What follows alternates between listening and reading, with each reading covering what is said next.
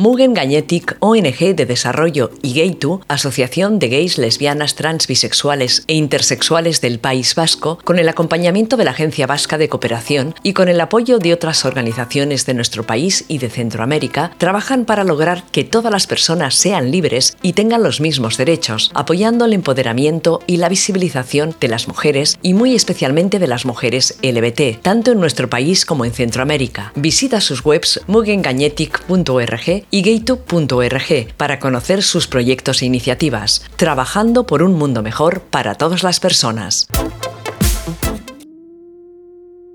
Buenos días, buenas tardes, buenas noches a todas nuestras oyentes. Empezamos el nuevo año en Ilustrate Ilustrales y nada, pues esperamos que este año sea estupendo para todas vosotras, que leáis muchos cómics, que dibujéis mucho, si es que dibujáis, que escribáis mucho y que hagáis que las bolleras y las lesbianas estemos en, en la cultura. Para eso está aquí este programa, para dar a conocer a estas mujeres que han hecho visibles nuestras realidades a lo largo de la historia en el cómic. Este año empiezo súper fuerte el programa porque tenemos de nuevo a, a Elisa McCausland. Hola Elisa. Hola, ¿qué tal Teresa? Aquí encantadísima de estar contigo y empezando el año fuerte, como bien estás comentando. Vamos, más fuerte imposible con Alison Bechdel. Exactamente. Joder, te has adelantado. Yo que iba a hacer así como una...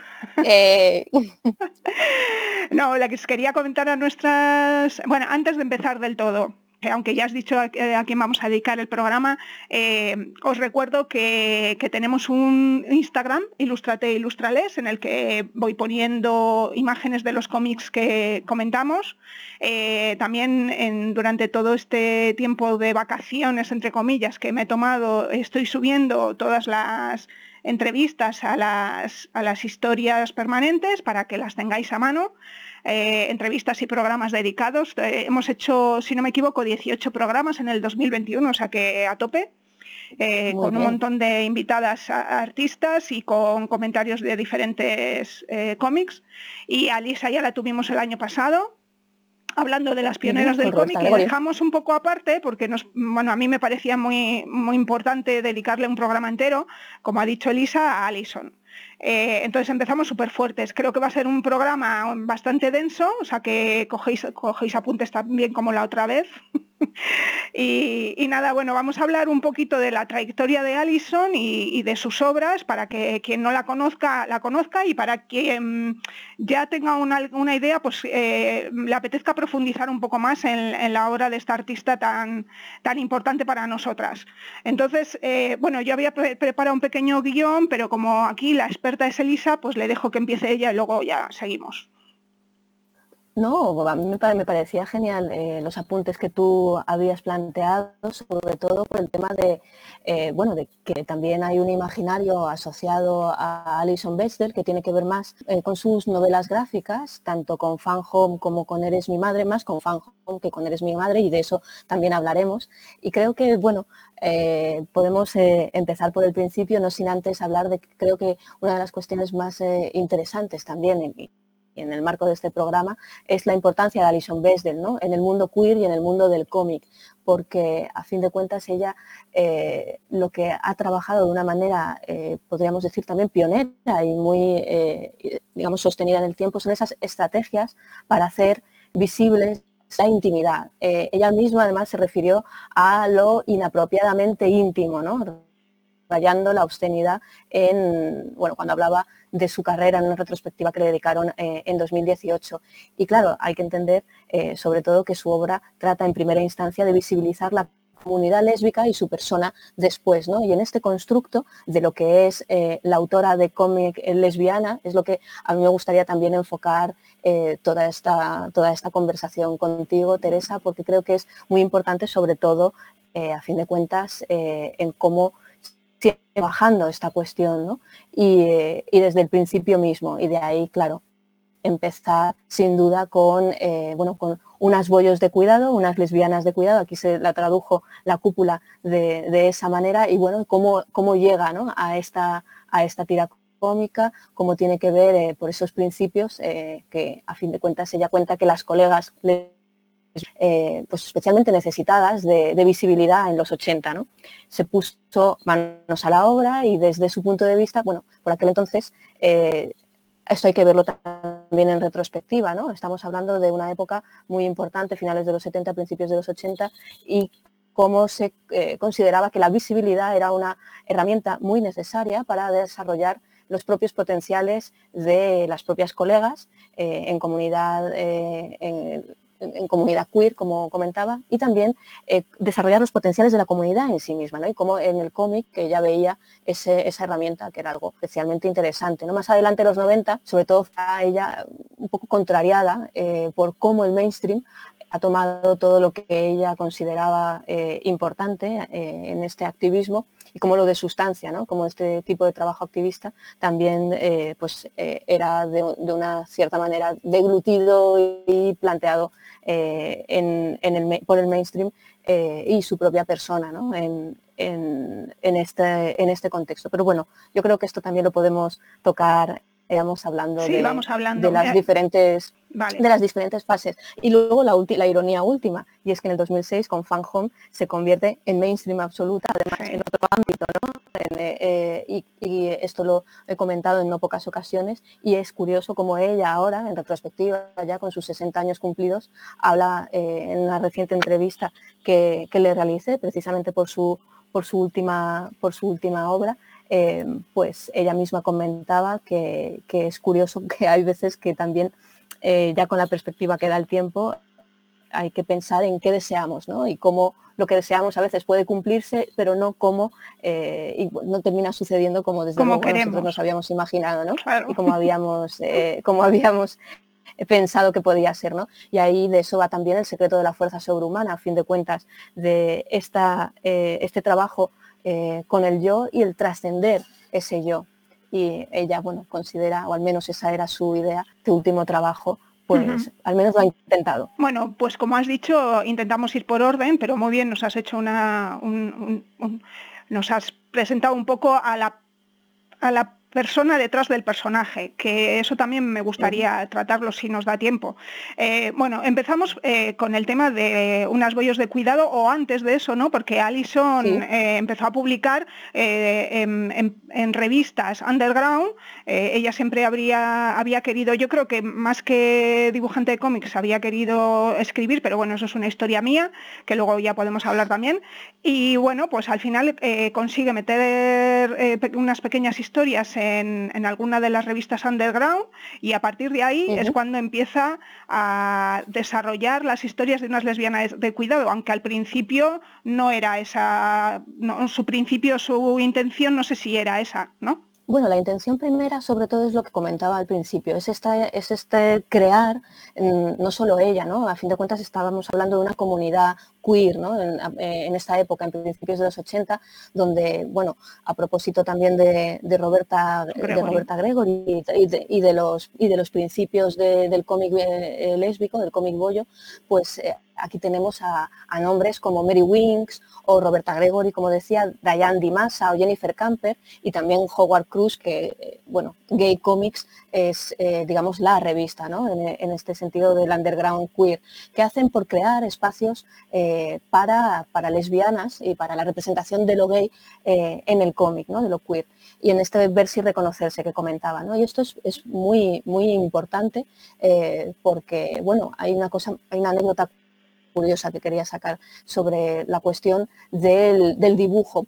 Es, cierto que la influencia literaria eh, por parte de padre, diríamos también, en el contexto familiar y performativa, que diría yo también, eh, de, la herencia materna, es, eh, es muy fuerte en, la obra de, en la obra de, de Alison Bechdel y además ha sido bastante analizado. Pero sí es cierto que ella, y además lo aborda en, este, en este último que, que, te, comentaba, el de, el de, la fuerza sobrehumana, habla de que ella era eh, verdaderamente feliz de niña dibujando, hasta que, eh, bueno, empezaron a, estas eh, latencias y problemáticas que todavía ocurrían dentro del seno familiar, que más adelante eh, pues sabe qué es lo que está ocurriendo ahí, pues, eh, y también las constricciones de, su padre a la hora de, bueno, de, este perfeccionamiento, ¿no? de, este buscar la perfección y el, y el digamos, expresión que poco a poco, eh, bueno, pues ahí también vio como determinadas determinadas fuerzas de, pues la, condicionaban, pero ella se sentía verdaderamente, verdaderamente feliz y libre dibujando como, como ella consideraba. Y, es ahí donde encontraba como su expresión más pura y que luego todo lo que ha venido después también, incluso en el underground, decía que como nadie estaba mirando, cuando el cómic era underground y no especialmente, eh, ella comentaba que eh, los principios no eran no se, no se, fijaba tanto en el dibujo como simplemente en la representación de esa comunidad de, colegas eh, lesbianas en, la comunidad queer, pues que tuviera esa representación. Fue después cuando ya esa visibilidad también le exigía que pues, fuera más profesional también en la repercusión mediática, en las entrevistas, cuando digamos que mm, esa ansiedad por eh, dibujar eh, lo que tiene en mente, esas tensiones, esa presión, pues hizo que, todo fuera para ella bastante más, eh, bastante más grave, ¿no? Y, por lo tanto, pues no, no, disfrutaba de la misma manera. Entonces, digamos que toda su, todo su trabajo eh, ha tenido que ver con eso al final y, esta última obra eh, intenta recuperar esa, libertad, ¿no? esa libertad del ser ella misma eh, y, creando. Y esto creo que es bastante interesante porque va bastante en línea con lo que ella consideraba al principio que podía que podía proyectar y cómo podía ayudar también esta creación del sí misma como, como te decía, como autora de cómic lésbico eh, y, que tiene que ver con todos unos procesos también de políticos, activistas, de visibilización y como eso también, con lo que te decía antes, el ten cuidado con el que deseas, que decía ella misma, eh, porque eso también conlleva eh, unas servidumbres. ¿no? Claro. Eh, en cuanto a eso, bueno, la, la, tira Unas lesbianas de cuidado llegó a, publicarse en un montón de periódicos. Si no me equivoco, yo he visto por ahí en, unos, en su momento más álgido en unos 70 periódicos. Quiero decir que pasó, que es verdad que a lo mejor no eran periódicos de gran tirada, ¿no? Pero pasó de ser alguien que publicaba en unas revistillas, vamos a llamar revistillas al underground americano, que no es muy así, porque también dentro de eso vendían un montón, ¿no? Aunque fuera underground, pero bueno, pero al final digamos, esa representación que, ella estaba buscando llegó a un montón de gente a través de los periódicos, ¿no? Y no debemos olvidar que era una tira semanal, ¿no? Si no me equivoco, ha sido semanal desde 1983, es que he encontrado diferentes datos, desde el 83, uno, en algún sitio pone 83 y en algún otro sitio pone 86, pero bueno, desde, más o menos hasta el 2008 que dejó de publicarlas, ¿no?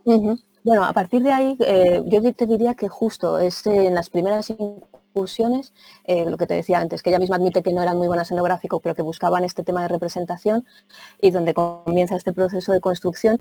La, anécdota que tenía antes para comentarte, a ver qué te parece, porque a mí me pareció bastante heavy, es que ella tenía una fuerte resistencia a dibujar mujeres, hasta que logró, por así decirlo, deshacer ese nudo, cuando en vez de mujeres y todo lo, digamos que todo el constructo representativo heredado, lo dibujar eh, precisamente lesbianas.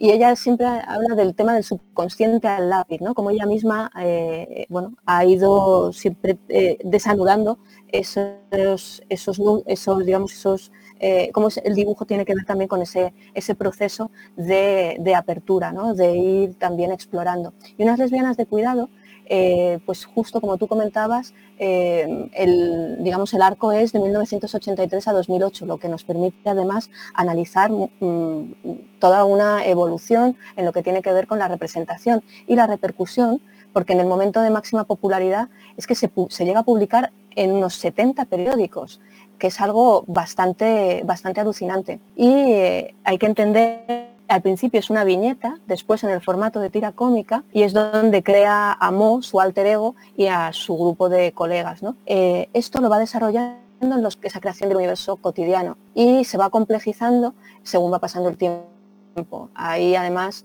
un tema de representación y también yo diría que de proyección idealizada, que esto podemos, podemos comentarlo. Yo no sé qué te parece, Teresa, porque eh, es verdad que hay momentos que los que, eh, bueno, eh, podríamos hablar que es más un, cómo nos gustaría que, en, muchas, vamos, que en muchas, digamos, y más adelante lo que también me parece muy importante es el tema de la crítica y la sátira, que es algo que está presente pero digamos que en los 90 pues, se agudiza.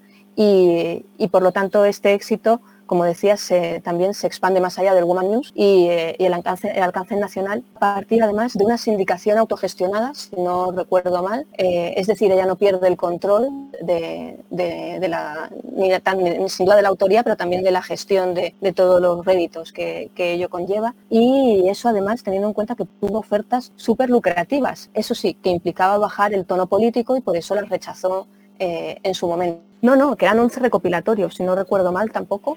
Y el tema también de lo que, digamos, de las contradicciones que siempre suele haber con este tema de la, de, como tú decías antes, el underground, entre muchísimas comillas, ¿no? Eh, él tenía merchandising y era un merchandising, eh, el, el, de los 90 también muy en línea con todo el tipo de productos de autogestión para activismos LGTBQ que también que también ella estaba en ello bastante, bastante metida en aquella época. Bueno, para quien no, conozca unas lesbianas de cuidado, que bueno, yo espero que todas nuestras oyentes lo conozcan, pero vete tú a saber, pues podemos comentar que es una, una especie de Friends, ¿no? Eh, de lesbianas eh, que aparece, como bien has dicho, se va eh, complejizando según pasa el tiempo, aparecen un montón de representaciones que nos pueden gustar más o menos, eh, de diferentes maneras de, bisexualidad, de lesbianismo, de, mm, bueno, de familias, en fin, hay una, variedad que podemos apreciar que para estar hechas en los años en los que estaban hechas, que aunque bueno, era Estados Unidos y no era nuestro país, la verdad es que mm, tiene bastante mérito. Pero también estoy muy de acuerdo con lo que tú dices en cuanto a esa representación un poco un poco estupenda, no sé si me explico, un poco, un, poco chachi, ¿no? Un poco, un poco molo demasiado, molo demasiado y además soy demasiado, desde mi punto de vista, ¿eh? estoy ya dando mi, mi, opinión al respecto de, es verdad que yo solo he leído la recopilación española, eh, que claro, nos quita un montón de tiras, porque claro, es una selección, eh, con lo cual no, no puedo no puedo decir eh, todo porque no, lo, he leído, ¿no? pero sí que, eh, digamos, la, carga política que tiene el personaje de Mo, eh, la carga de autosufrimiento, la carga de auto... No, no llega a ser autocrítica, sino auto... O sea, sí, sino crítica en general a todo el mundo es eh, para mí un poco, un poco excesivo. No sé si, si tú, que a lo mejor has leído más tiras, eh, las has leído en inglés ¿no? y has tenido más acceso a ellas, has podido ver ese proceso de que se ha ido, mm, yo que para, para mi gusto, un poco amargándose ella misma, ¿no? Ella misma a lo largo de, todas las tiras. El personaje es bastante neurótico, eso sin duda, pero, pero bueno, yo creo que también es una fuga del, propio, del personaje que, bueno, del alter ego, ¿no? De la propia Besdel.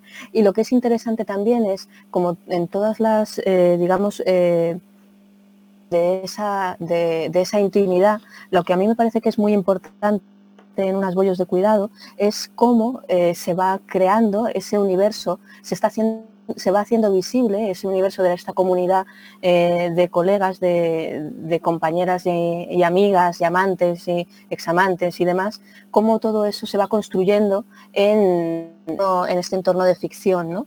Y yo sí creo que satiriza bastante sobre todo ello por ejemplo, el personaje, uno de los personajes que siempre me ha hecho muchas gracias es el de Sidney, eh, por todo lo que conlleva también de la propia crítica de lo queer dentro de la academia y demás. Y esto es bastante, bastante interesante también para, los, para las que estudiamos eh, todos estos temas en, distintos ámbitos, ya sea divulgativo, crítico o académico. Y, en esta idea también de bueno, de que es muy consciente de la asimilación de lo queer. Por eso es interesante ver las etapas de los 80, de los 90 primeros y ya cuando, cuando, está, eh, cuando decide acabar con, la serie. Creo que es eh, importante también verlo en relación con su propio mercado y, también bueno, los cambios políticos de Estados Unidos, que es algo que afecta especialmente a una autora como Alison Bechdel. Sí, yo a mí en ese, en ese aspecto, o sea, reconozco que eh, es una una tira cómica súper combativa, yo me parece una pasada, pero también eh, desde, el, desde el punto de vista de la lectura desde aquí, desde nuestro país, eh, a veces se hace un poquito pesado eh, eh, porque al fin y al cabo, claro, eh, es historia de América y no, porque no nos importe la historia de América, sino que, bueno, la, época de Reagan, pues vale, de acuerdo, pero a lo mejor ahora, cuando tú coges el recopilatorio de Reservoir Books, te queda un poco lejos, ¿no? Aquello, aquello mm. de estas, ¿no? Las, manifestaciones, la lucha por la, joder, ¿cómo se dice?, antibelicista, todo este tipo de historias que está muy bien porque fue real, pero claro, ahora leyéndolo en, nuestro contexto, no, sé si, te parece que ha envejecido un poquito mal. Mm, ¿Cómo lo ves? No sé si ha envejecido en, un sentido como de bien y mal. Me parece interesante porque como también estaba tan apegado al presente, es muy potente de analizar eh, en, retrospectiva. Sí, en su contexto histórico creo que eso es muy interesante para ver también cómo, cómo han ido cambiando y, lo rápido que han cambiado eh, ciertas, eh, eh, em, bueno, lo que para en los 80 principios no es lo mismo que en finales, es que ha cambiado todo muchísimo y probablemente tenga sentido que alguien como Alison Beisdell dejara de hacer unas boyas de cuidado a finales de los 90 em, para pasar a la novela gráfica en, en los 2000, ¿no?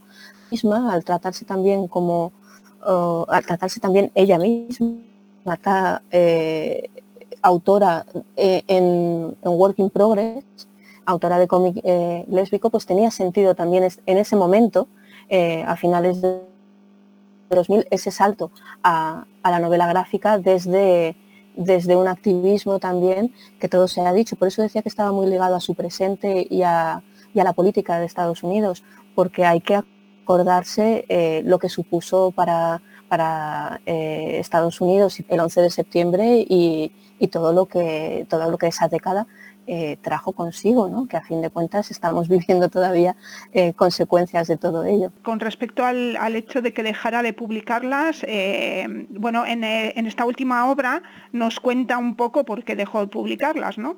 pero yo creo que también había ahí ya un poco de... Mm, yo os vuelvo a repetir, no sé si porque estoy un poco... pero a mí me parece que ella en el personaje de Mo puso demasiada rabia eh, demasiada... Entonces, claro, yo creo que manejar ese personaje eh, mm, al final le resultaba un poco complicado desde mi punto de vista. No sé si yo, evidentemente, ya te digo que solo he leído las, las tiras aquí publicadas, entonces no, no sé cuáles son las últimas exactamente, ¿no? Pero sí que creo que esa, ese, ese personaje tan autodestructivo, tan neurótico, tan tal, al final acaba pasándote factura como autora. Sí, es probable que al final también fuera una sublimación de su propio estado de ánimo. Em, pero también hay que tener en cuenta todas todos los personajes y toda esa comunidad que había creado y todas las tensiones y todos los problemas que también eh, son personajes que van madurando también con ella. Y, y creo que eso también hay que tenerlo en cuenta porque hace más rico y más interesante eh, y sobre todo histórico en lo que supone eh, esa tira. Una tira que, a fin de cuentas recoge todas las influencias desde una voz, eh, digamos que, acreditada en el sentido de que lo está viviendo en primera persona y lo está proyectando de una manera regular y muy ligada al presente y por eso creo que también es interesante poder analizar eh, esos 20 años de, unas huellas de cuidado con, cierta perspectiva histórica, que ya la tenemos, que ya han pasado esos otros 20 años propios para, poder, digamos, analizar en, condiciones, como nos está pasando un poco con todos los 80 y especialmente los 90 ahora. Sobre todo muy interesante. Eh, retomó dos veces unas huellas de cuidado después de, cerrar a finales de los 90 y fue precisamente con el 11 de septiembre, con, una, eh, con un, un, trabajo que se llama Real World, eh, y que lo que venía a, reflejar es cómo a cada uno de sus personajes de unas huellas de cuidado les había impactado eh, el, el, 11, el 11M. El 11 de septiembre. El 11 de septiembre, sí, como, como, estadounidense, entiendo como estadounidense le afectó más que a nosotros, sin duda, el, el, 11, el 11M.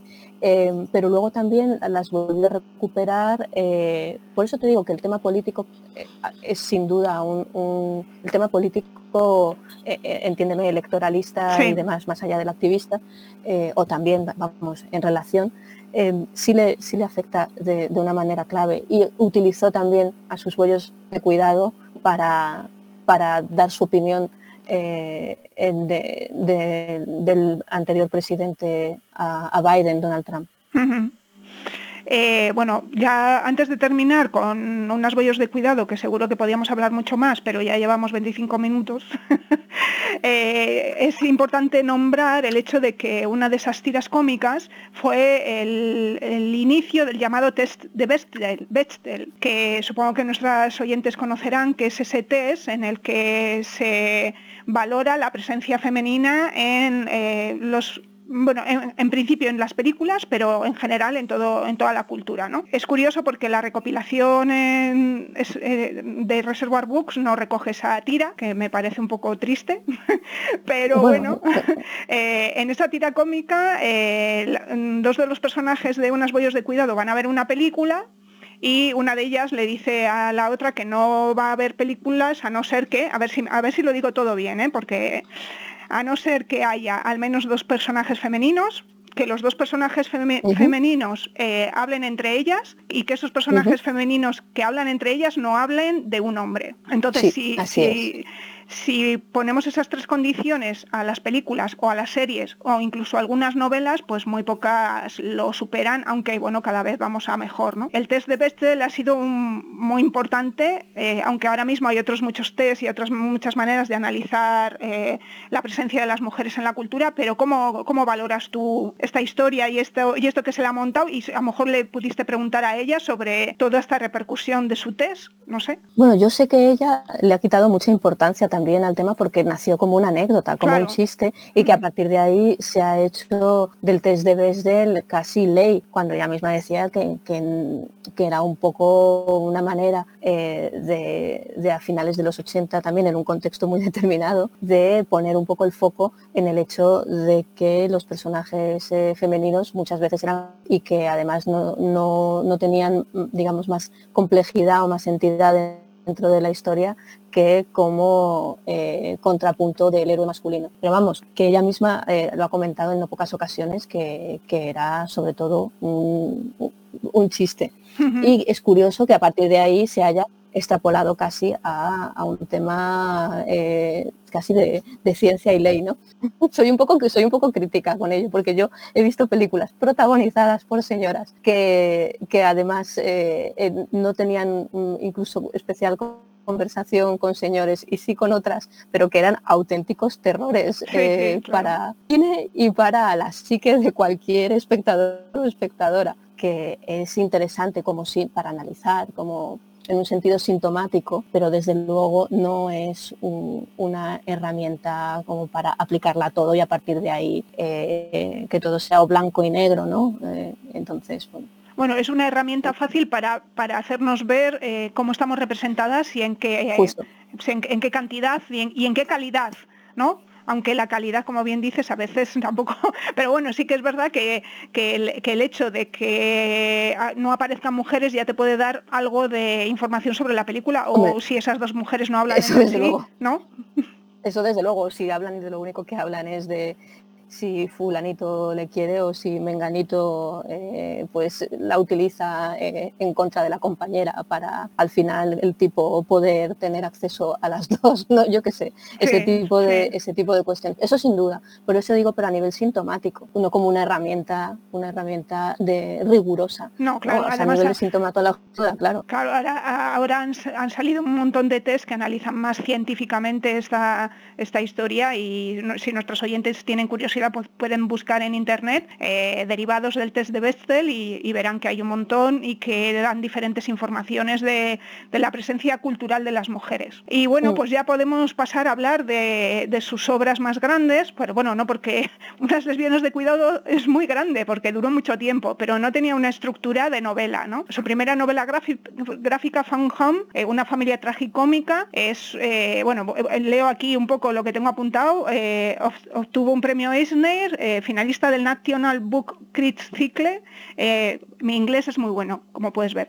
Sería, está incluido en los mejores libros del siglo XXI en The Guardian y se convertiría en un musical que además ha, recibido varios premios. O sea, que, que fue un, boom, ¿no? eh, Fun Home lo que cuenta, para nuestros oyentes que no conozcan la obra, eh, cuenta la, relación de Allison con su padre eh, y eh, mezclado todo ello con el descubrimiento de su propio lesbianismo y con el descubrimiento de que su padre era un homosexual reprimido y que terminó suicidándose o que ella cree que terminó suicidándose, porque tampoco queda muy claro en la, en la obra. Todo eso eh, mezclado con un montón de, relaciones en la propia familia, ¿no? De, también con su madre por allí, y bueno, digamos que es un, eh, desde mi punto de vista es una novela de autodescubrimiento propio y familiar, ¿no? No sé. Sí, a mí me gusta mucho también eh, el, planteamiento que se ha dado de Fan Home como ese proceso de ella, como lo que te venía comentando desde el principio, dentro de ese eh, descubrimiento y construcción de ella misma como autora de cómic. Por eso eh, te comentaba al menos desde mi punto de vista. Creo que mientras cuando la fórmula de, trabajar ese sistema de visibilización de las relaciones, de la intimidad, de las relaciones de la comunidad, de la comunidad a la que ella pertenecía,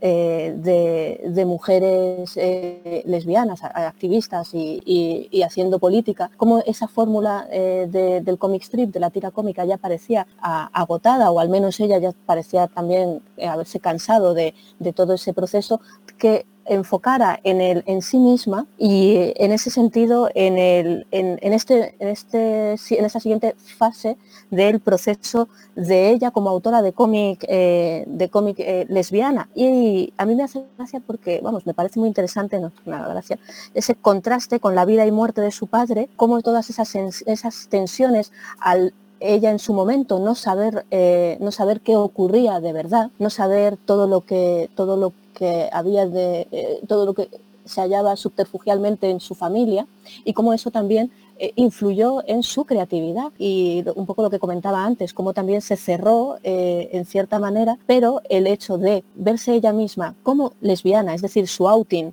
de, frente al, al, al, de su padre que nunca hubo y el constructo de ella, de cómo el cómic eh, bueno, uno de sus, de sus, primeras, de sus primeras incursiones en, revista eh, en, Gay Comics fue para contar este, este outing, del que ella misma luego dijo que en parte, como lo hizo en ese momento, en los 80 principios, eh, cuando 20 años después volvía a ello, casi se tenía como que autocitar y que en parte se había quedado como un poco eh, constreñida de sí misma. ¿no? Y ella, su búsqueda a través de lo creativo es siempre para poder ser libre en el siguiente paso. Y creo que esto es lo que eh, intenta trabajar tanto en su primera autobiografía o, o, memoir, que es Fan Home, como también en Eres mi madre, que a mí siempre me, parece bastante mm, arriesgado y, vamos, muy fuerte el hecho de que el Eres mi madre está siempre, no es una afirmación, está entre interrogantes. interrogantes, sí. Bueno, con,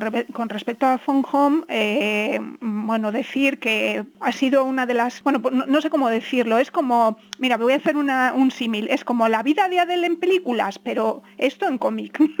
es decir, un cómic de lesbianas que llega al gran público, ¿no? O sea, que que, mucha gente eh, leyó el cómic, eh, eh, mucha gente, no solo del, mundo, lo, bueno que tiene Fan Home es que no es solo de, para la gente del cómic, ¿no? sino que lo ha leído gente que era ajena al mundo del cómic porque era la intención, al final, llegar un poco más allá. ¿no? Y yo creo que eso ayuda también un poco esta estructura eh, calidoscópica que siempre utiliza Allison en sus novelas gráficas, eh, que también mezcla con un montón de referencias literarias, eh, que las referencias literarias cobran vida en el cómic y que ayudan a, dar como una visión más de 360 grados de todo lo que está sucediendo. ¿no? Sus preguntas al respecto de ella misma y de su padre y de qué narices pasa en su familia, porque lo que has dicho tú, ¿no? Al principio, claro, nosotras como lectoras sabemos que su padre se ha suicidado bueno, se ha suicidado entre comillas o ha desaparecido y sabemos que hay un problema, pero ella mientras está eh, mm, escribiendo eso ya lo sabe, pero cuando lo vivía no lo sabía. Entonces es curioso toda esa construcción de, de, un todo, un todo un poco fragmentado, ¿no? Que está bastante, bastante unido, o sea, no, no, digo que sea difícil de reconstruir, pero sí que busca una estructura mucho más complicada de lo que habitualmente eh, se ve en las novelas gráficas, más o menos, no sé, y para ser del, tiempo en el que es. ¿Qué, qué, qué, opinas de todo esto? Estoy muy, estoy muy de acuerdo, yo creo que va muy en línea con esta idea de la exploración, la exploración del yo y de las múltiples facetas del yo. A fin de cuentas tenemos a Alison Besdell como artista, también a la Alison Bechdel como narradora y al personaje dentro de la propia ficción. Y dentro de la propia ficción tienes todo lo que es trabajo de memoria, más eh, luego el propio constructo desde el psicoanálisis, es decir, ese acceso a los recuerdos y también a los sueños, que es algo que también vemos en Eres mi madre, y, ese eh, yo físico que ha explorado en su última novela eh, gráfica. ¿no? Y claro, todo esto poniéndolo en, diálogo con las lecturas, ¿no? que, con todo el aparato literario, que en este caso eh, es muy interesante porque apela también a, a, unos viajes muy determinados en el ámbito literario, como son los que plantean un Proust o un Joyce, que luego veremos cómo contrasta con, eh, digamos, las, digamos lo, literario que mm, define más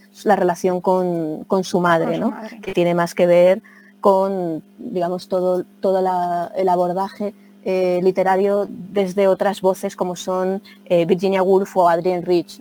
Y esto a mí me parece muy, muy, muy potente. Y vuelvo otra vez al tema del armario del padre frente a el outing de ella, ¿no? el vivir en el afuera.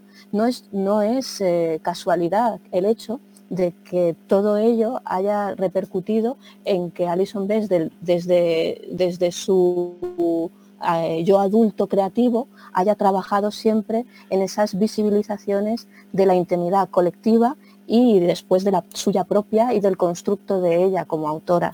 Y creo que eso es, eh, es, también muy interesante y sobre todo mm, es pionera en ello. y, creo que por eso también ha sido una figura tan atractiva para analizar desde la crítica y sobre todo desde la academia en, esta, en estas últimas décadas. Bueno, con respecto a, las referencias literarias, debo decir eh, que aunque lo, lo, comentemos al final también, en realidad en sus tres, en sus tres obras eh, grandes, sí que es verdad que las referencias literarias eh, crean un ambiente, desde mi punto de vista, muy elitista, esto mm, voy, a ser políticamente incorrecta, ¿eh? totalmente incorrecta. Es decir, crean un, o sea, desde mi punto de vista, alejan un poquito a, la lectora media de sus vivencias, pues porque, porque mm, al haber leído todo eso que ella ha leído y que se respiraba en su casa, no, no, debemos olvidar que en su casa se vivía un ambiente muy intelectual, ¿no? que bueno, puede ser habitual en ciertos círculos, pero no es, mm, bueno, no, creo que sea la generalidad de la gente. Y luego también, claro, al ser una, base eh, de lecturas norteamericana eh, o de habla inglesa, pues creo que aleja un poco mm, esa obra de nuestras realidades. Aunque debo decir eh, que, aunque a mí no me gusta particularmente, la he vuelto a releer y creo que es súper importante y, necesaria y debe existir, pero sí que me resulta curioso que cuando hablas con cualquier persona, no simplemente como he dicho antes, de gente que lee cómics, a todo mundo le gusta.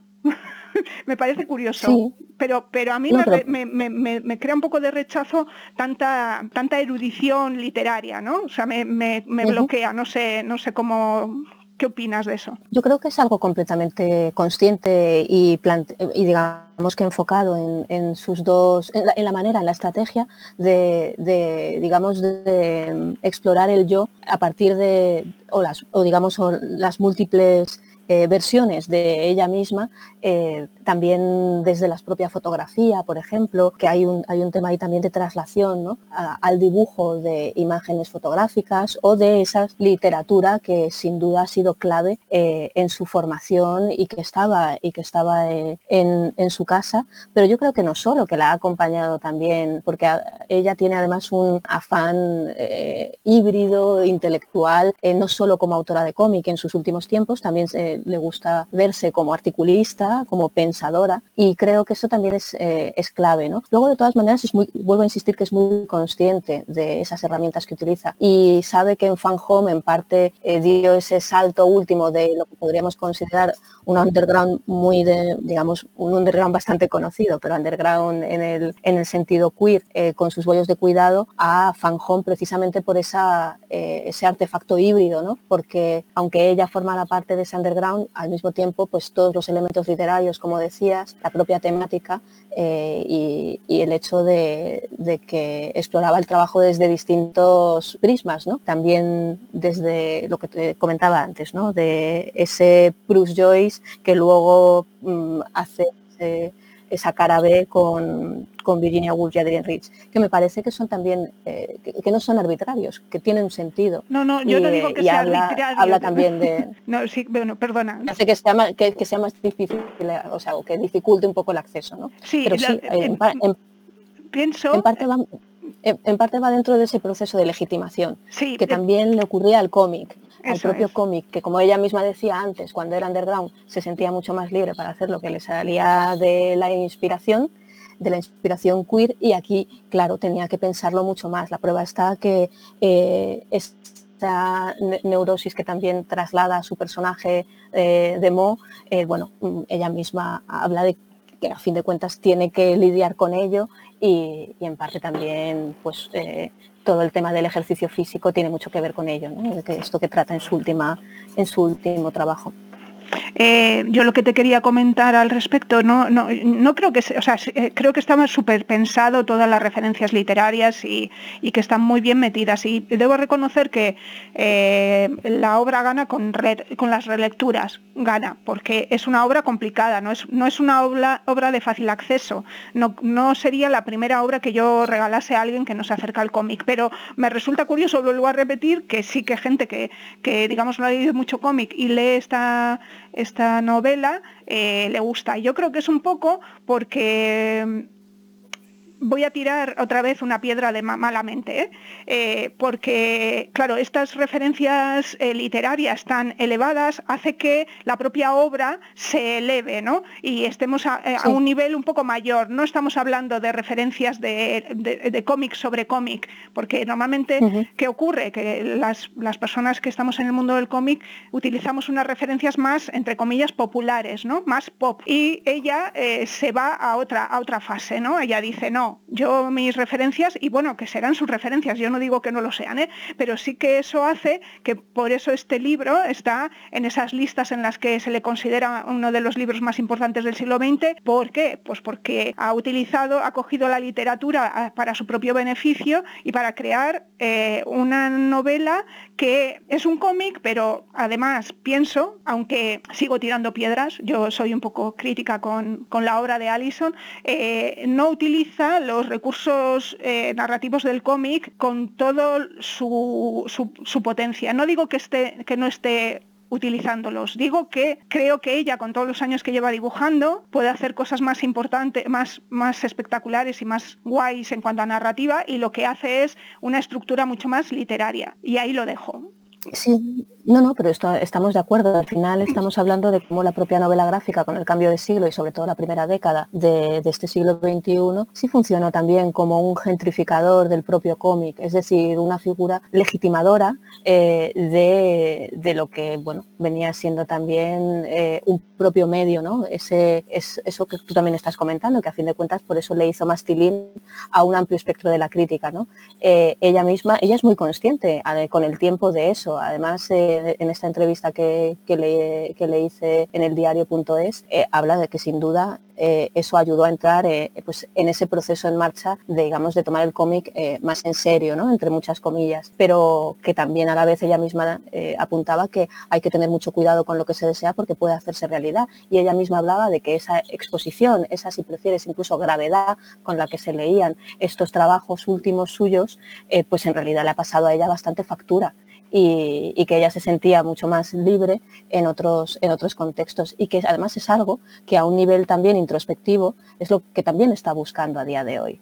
Eh, y ahora que ya, ya lo ve todo, pues, pues eso, con otros ojos, con una madurez.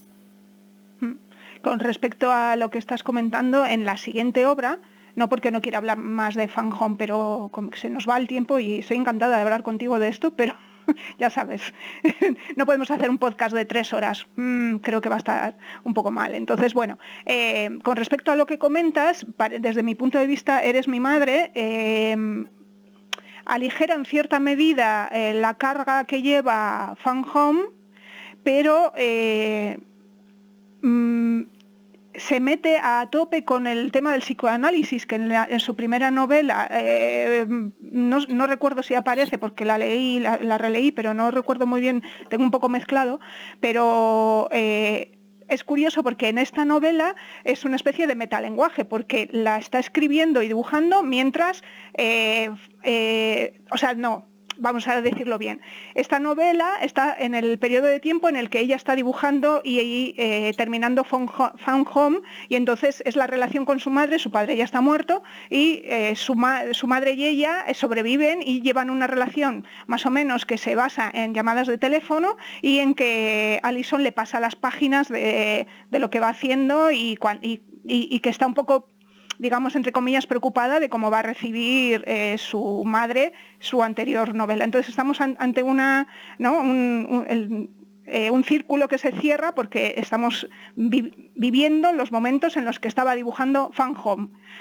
Eh, y la presencia de la madre, desde mi punto de vista, mm, trata con más dureza a su madre que a su padre en, Eres mi madre. Y además lo has dicho tú al principio, ¿no? Es que no dice Eres mi madre, es que es una pregunta. Eso es terrible. ya con el no título, ¿no? esta es una de las... De la, para mí es, una, bueno, es mi, obra preferida. Eh, en, gran medida porque eh, es imperfecta en ese sentido, y, pero a la vez cierra eh, sin ningún tipo de cierre, es decir, se resiste a ese, a ese, a ese cierre, llámalo psicológico, narrativo. Hay un, hay un tema directamente de asomarse al abismo, a la oscuridad, al entender a su madre, a entenderse a sí misma, si hay que entenderse, qué hay que entender. Yo creo que es muy, muy interesante porque volvemos otra vez a esa exploración de las múltiples versiones de una misma y volver a la digamos a, Fan Home, pero a la historia de cómo y de cómo intentó, cómo estaba proyectando, cómo estaba trabajando en, ese, en, esa, en esa obra y cómo a la vez también ahí está una vez otra vez volviendo a cómo se está creando a sí misma a partir de esa otra, de ese otro trabajo. O sea, es, un, es una memoria dentro de una memoria, es una locura. Y es maravillosa en ese sentido de una vez más buscar una nueva estrategia para explorarse a sí misma y explorar esas posibilidades de, una misma, ¿no? En este caso, a partir de la relación tan compleja con, su madre. Y entiendo que ahí es, eh, tiene, tiene sentido que vuelva no tanto al psicoanálisis en general como a Winnicott en particular y, eh, luego también a ese, esa exploración de, muy profunda de los sueños y otra vez las lecturas y en este caso, como decía, de unas perspectivas literarias muy distintas, ¿no? como, es, como es la propia Woolf o, o, Adrienne Reed. ¿no? y, y eso vuelve otra vez a, a más que pensar en si es más o menos redundante, es en preguntarnos por qué varía eh, esos puntos de vista, esas herramientas para, una vez más, preguntarse por sí misma y por vuelvo a incidir en esto que vuelvo a explorar en esta última eh, novela gráfica, que es el, el, poder ir más allá de sí misma. Creo que de una u otra manera todo, todo el mundo que estamos metidos en lo creativo intentamos, que es deshacernos de nuestro propio yo.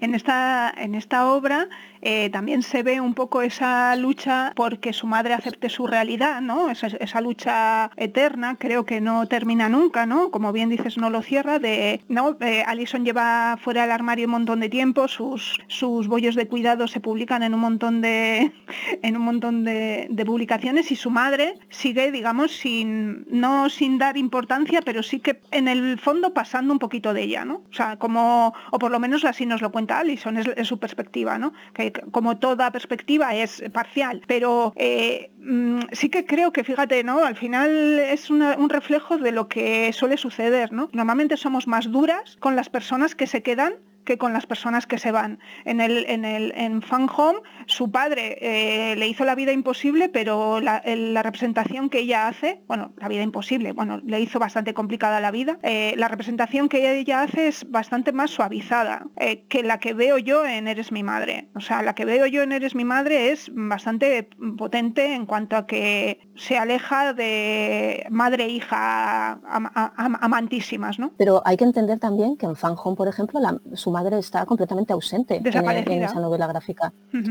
Eh, y, por eso tiene sentido que cambie el punto de vista y lo explore también en esta segunda obra, que yo no creo que sea tanto un tema.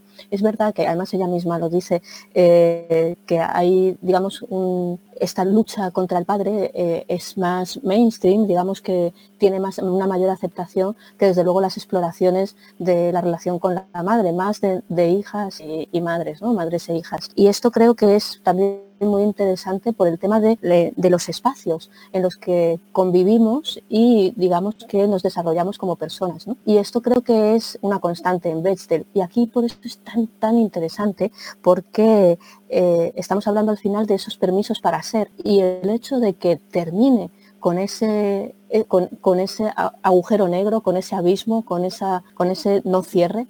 Por eso me parecía también tan complejo y insatisfactorio, pero creo que a la vez bastante eh, eh, claro en, lo que ella misma está explorando, en, esa imposibilidad de conocer y de conocernos o de en ese proceso es lo que al final es lo importante.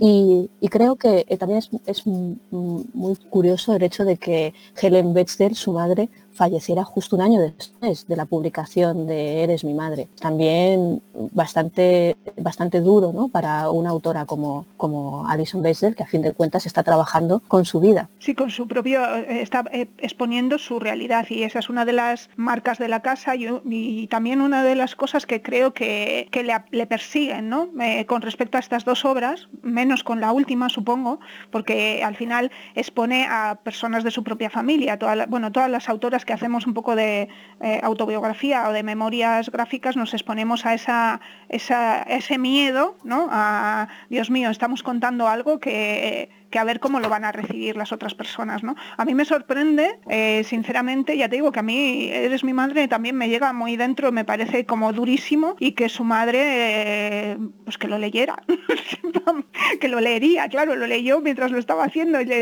pero me, parece un poco, ¿no? No sé, bueno. Complejo, sí, sí, y sobre todo muy valiente, ¿eh? a mí me parece un, libro, un, cómic, sobre todo al que volver. Porque, porque tiene mucho, tiene mucho de, seguir preguntándonos eh, también por los, por los procesos, por los espacios. A mí eso me parece también muy interesante en ella, en este proceso también suyo constante de trabajo consigo misma y con, y con esa, eh, diferentes estrategias de visibilización de la intimidad y de sí misma y de sus diferentes, y yo no diría de sí misma, sino de las diferentes facetas de su, de su yo. Aquí también vuelve a utilizar un poco esa estructura caleidoscópica con, con las lecturas como base, con los sueños, con tal, es, vuelve a ser una lectura exigente que no, que no es me voy a leer un comiquillo esta, esta noche, sino que necesitas un poco de, tiempo para absorber todo lo que te está contando. Y bueno, eh, volvemos a decir... Y que, yo, y que yo no sé a ti, y que yo no sé a ti, Teresa, a mí me agarró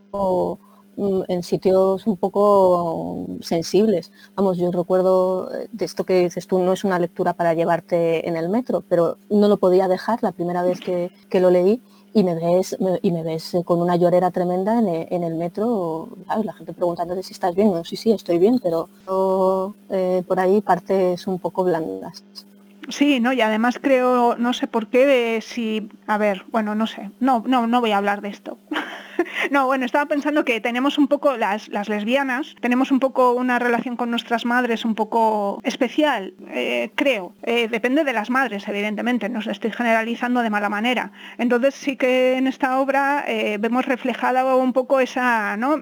esa, esa decepción que, que hemos provocado en nuestras madres, más que en nuestros padres, por no cumplir los estereotipos que se esperaban de nosotras. ¿no? Ahí se ve a lo largo, o sea, está, subliminal a lo largo de toda la obra, ¿no? el, hecho de, esa búsqueda de la, de, de la aceptación y de quiéreme como soy, ¿no? Que es lo que está mm. buscando todo el rato Alison en esta obra, que es un poco, creo, algo que nos pasa a todas, ¿no? Okay. Yo creo que está dentro del proceso de crecimiento de toda persona, ¿no? y, también el ir un poco comprendiendo y buscando también ciertas estrategias. En el sentido de lo creativo, yo creo que e, es, muy fructífero. Eh, lo que ella lo que ella hace y creo que en parte por eso también tiene sentido que no lo cierre en realidad no mm, la complejidad que tú estás que tú estás citando y que creo que, también creo que requiere a nivel creativo de, más. Estaría muy bien tener más, más incursiones. Más información. Otra cosa que, mira, me parece importante... de autoras explorando la relación con, la madre. explorando la relación con, la madre. Sí. sí. a mí también me parece. sería interesante. también en ese ámbito de ficción. Sí, mm. Eh, me parece también interesante, saliéndonos un poco del guion, que sus hermanos eh, no aparezcan. Es algo que me alucina en las dos obras, es decir, en la primera obra aparecen ahí como que juegan con ella, pero no son importantes en su vida. Es como, bueno, o por lo menos eso parece, ¿no?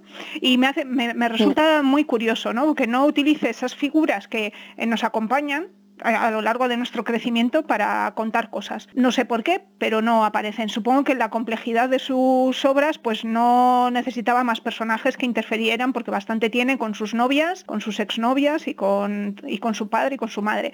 Pero no sé si porque para mí eh, mi hermana es como una presencia tan, tan potente a lo largo de todo mi crecimiento y de mi, y de mi realidad como lesbiana o de mi conocimiento que me parece alucinante que ella no utilice esas esas figuras, no sé. Ahí es el tema de que para explorar eh, esas mismas eh, y de su propia visión, también sería interesante, es que como tú bien has dicho, el tema también de, lo que no, se dice, también dice. Y yo Estoy, estoy, de acuerdo contigo, ¿eh? porque a mí me llamó muchísimo la atención también que, que no hablara en ningún momento de sus dos hermanos. Nada, ni de las reacciones cuando salió del armario, ni nada, no sabemos. Bueno. Todavía no lo he considerado material literario. bueno, todavía le queda, o sea que... Bueno, veremos, bueno, pasamos a su última obra que se acaba de publicar aquí en España, eh, El secreto de la fuerza sobrehumana, que claro, ya no le quedaban muchos temas que tratar. porque si ya ha tratado sobre su madre y sobre su padre y no trata de sus hermanos, pues de, qué va a tratar de ella misma, aunque en realidad las otras dos obras también tratan de ella misma. Pero bueno, a mí esta obra eh, me ha parecido, como diría, más compleja. Eh, se nota que ella ha crecido, evidentemente, eh, tiene más años, pero ha crecido como autora también. Sí que me parece que a lo mejor ha querido abarcar demasiados temas, pero bueno, el resultado es bastante, bastante potente y no te deja mal sabor de boca ni... Pero creo que no sé qué opinas tú, creo que está por debajo de las otras obras. Es decir, es muy potente, sí, se lee muy bien, mm, te deja ahí un poco de remusguillo con ciertas cosas. Hay cosas que me han gustado mucho, muchísimo. Hay otras que no me han gustado, como todo lo que hace Alison, hay cosas que no me gustan, pero sí que creo que está un poco por debajo de, no sé si porque al tratar sobre ella misma eh, es más difícil mantener una, posición más equidistante, no sé. Mm, mm, Puede ser, ¿eh? no, te digo, no te digo que no, puede ser esa una razón. Sí es cierto que la lectura es en sí misma casi un acto de resistencia, porque hay eh, partes especialmente áridas, incluso a nivel de ensayo, eh, que es un poco lo que yo también veía, veía aquí, ¿no? más que una memoria, en ese sentido, más de, aunque ella sea el material literario, sí creo que aquí juega también un poco en esa idea más incluso ensayística, desde, bueno, partiendo del tema de del moriremos si no cambiamos, que me parece también muy, muy, potente, muy potente, pero sí la veo sobre todo más eh, madura, eh, más sabia si lo prefieres en ese sentido. Y lo que sí mm, me parece también muy, muy interesante es movimiento para ir más allá del yo a partir de esa trascendencia mm, vía lo físico. Y, esto creo que es también, dados los tiempos, dados los tiempos y la propia crítica que ella misma se hace eh, es, bastante revolucionario en cierto sentido. Eh, bueno, para nuestras lectoras que no se hayan acercado a la obra, pues decir que, el punto de partida es la obsesión de Allison por mantenerse en forma. Entonces, a lo largo de toda su vida ha sido una mujer muy deportista y que ha, tratado de, mantenerse en forma y se ha unido a las modas del momento, ¿no? Pero a partir de esa premisa un poquito sencillita, porque ella misma en esta propia obra también vuelve a ser una meta obra que habla sobre las otras obras, sobre su propio eh, proceso creativo, sobre la promoción de las otras obras, es decir, también nos, abarca unos cuantos, en realidad prácticamente todas las décadas de su vida, desde que era joven hasta ahora, y claro, nos va hablando de otras muchas cosas. Y a partir de esa premisa tan pequeñita en teoría, pues nos habla sobre la trascendencia del ser humano, ¿no? Y de cómo queremos permanecer y cómo cuando ella, como bien ha dicho Elisa, que ya ha cumplido los 60, pues como todo el mundo no quiere morirse, ¿no? Y entonces dice, a ver cómo no me muero, pues voy a mantenerme en buena forma física. Y todo eso, bueno, se monta ahí una historia que yo creo, como bien has dicho tú, que también es un ensayo, que por lo tanto es mucho más árido que, lo que, que las otras obras, porque trata mucho más de cosas un poquito más densas. Y vuelvo a insistir en que creo, bueno, hay algunas páginas que me han gustado mucho. Eh, también hay que, hay que recalcar que esta obra es la primera en color, el color no lo ha dado ella, pero creo que está muy acertado ese color que, han usado para, las páginas de la colorista, que ahora mismo, espera que tengo aquí la obra para que, para que no queden, que no que hay que nombrar a los coloristas. Holly Rae Taylor, pues creo que haya sido muy acertada. ¿Mm? Que es su pareja. Ah, es su pareja. No sabía. Miran qué cosas se entera una. Creo, creo que sí. Creo que sí es su pareja actual. Entonces, ah, pues sí, lo dice en la misma obra. Es verdad que está, que colorea las páginas. Eh, bueno, entonces nos crea un calidoscopio, como siempre, en la que también las referencias literarias eh, cambian, porque ahora, claro, como estamos en el tema de la trascendencia humana, pues nos vamos a la generación Beat y hablamos de Jack Kerouac, de eh, Margaret Fuller, de Waldo Emerson, todos aquellos que intentaron volver un poco a la trascendencia, ¿no? Al movimiento trascendental. No lo voy a decir, Elisa, dilo tú. Eh, el trascendentalista. Exactamente. que se me había ido la, palabra. Entonces, claro, e, es, la búsqueda de esta, del volver al uno, ¿no? al ser íntimo, a la naturaleza, al creer en uno mismo, en una misma. Bueno, la obra es, creo que tiene mucho que sacar, pero sí que me ha dejado un poquito como otras obras de Allison, que me parece que es más literaria que comiquera y que eh, requiere un esfuerzo bastante, bastante grande. Pero luego en esencia, eh, por eso decía que yo la veía como más, más sabia en el sentido de, que su, eh, digamos, conclusión es que para sabe que sabe que como todos vamos vamos a morir pero que, bueno que ya que eso va a suceder que sin duda la, la pille trabajando entonces creo que por eso decía que dados los tiempos es un es un planteamiento revolucionario, pero a la contra de, lo que ahora mismo también se, plantea. ¿no? y, ella sigue, eh, desde luego, con su apuesta activista, pero sobre todo también creativa y sabiendo ya, digamos que a día de hoy, que y, y, que, y que quiere claramente. Y eso me parece, en, un autor con su, con su recorrido, me parece también bastante, bastante encomiable. Y sobre todo el, nivel de autoconsciencia ¿eh? de, lo que supone su propio personaje dentro del ámbito eh, comiquero creativo, literario y su propia persona también en el universo del, cómic y, de, bueno, y, de, y del cómic lésbico, ¿no? Esa propia construcción que, que le ha llevado todo este tiempo. De ahí que no me parece casualidad que, dividido esta obra en, en décadas. Sí, ocho años, ¿no? ah, en décadas, que lo has dividido en décadas, perdona, sí. que había tardado mucho tiempo también en hacerlo, ocho años. Y, también eh, a mí me ha llamado la atención, bueno, ahí como concluyendo un poco de lo que hemos hablado, no sé si quieres añadir más cosas, pero yo te voy a decir aquí mis conclusiones. Eh, bueno, Alison Bechdel es alguien a quien hay que conocer y a, quien hay que leer. Sí que es verdad que creo que ella es más, o siempre me ha, parecido a mí, que tiene más, más ganas de ser novelista que de ser una autora de cómic. Eh, sus novelas gráficas tienen una estructura exigente como las novelas, las novelas literarias, digamos, eh, que te hacen exprimirte un poco el cerebro y que te, y que te exigen eh, estar atenta a la lectura. No es un cómic fácil ni es lineal. Vamos, y me resulta curioso también eh, la manera de trabajar de Allison, que escribe primero el texto y luego hace los dibujos. Por eso creo que, que no, a ver, de verdad, no quiero parecer una un poco mala, malota, pero sí que creo que, que no utiliza el cómic tan con todo lo que tiene el cómic, no sé. Creo que es, es eh, muy muy clásica, muy clásica, contando, que, mm, y se, lo cuenta muy bien. Yo no digo que lo cuente mal, ¿eh? No estoy diciendo eso. A ver, que te, he visto la cara. No estoy diciendo... No, no, simplemente, no, yo solo voy a decir porque preguntan bastante. Pero tú me estás entendiendo tú me estás entendiendo. no, estoy, del todo de acuerdo. Ya me imagino, pero bueno, es, una narrativa muy clásica. Es, verdad que es bastante clásica. Eso es.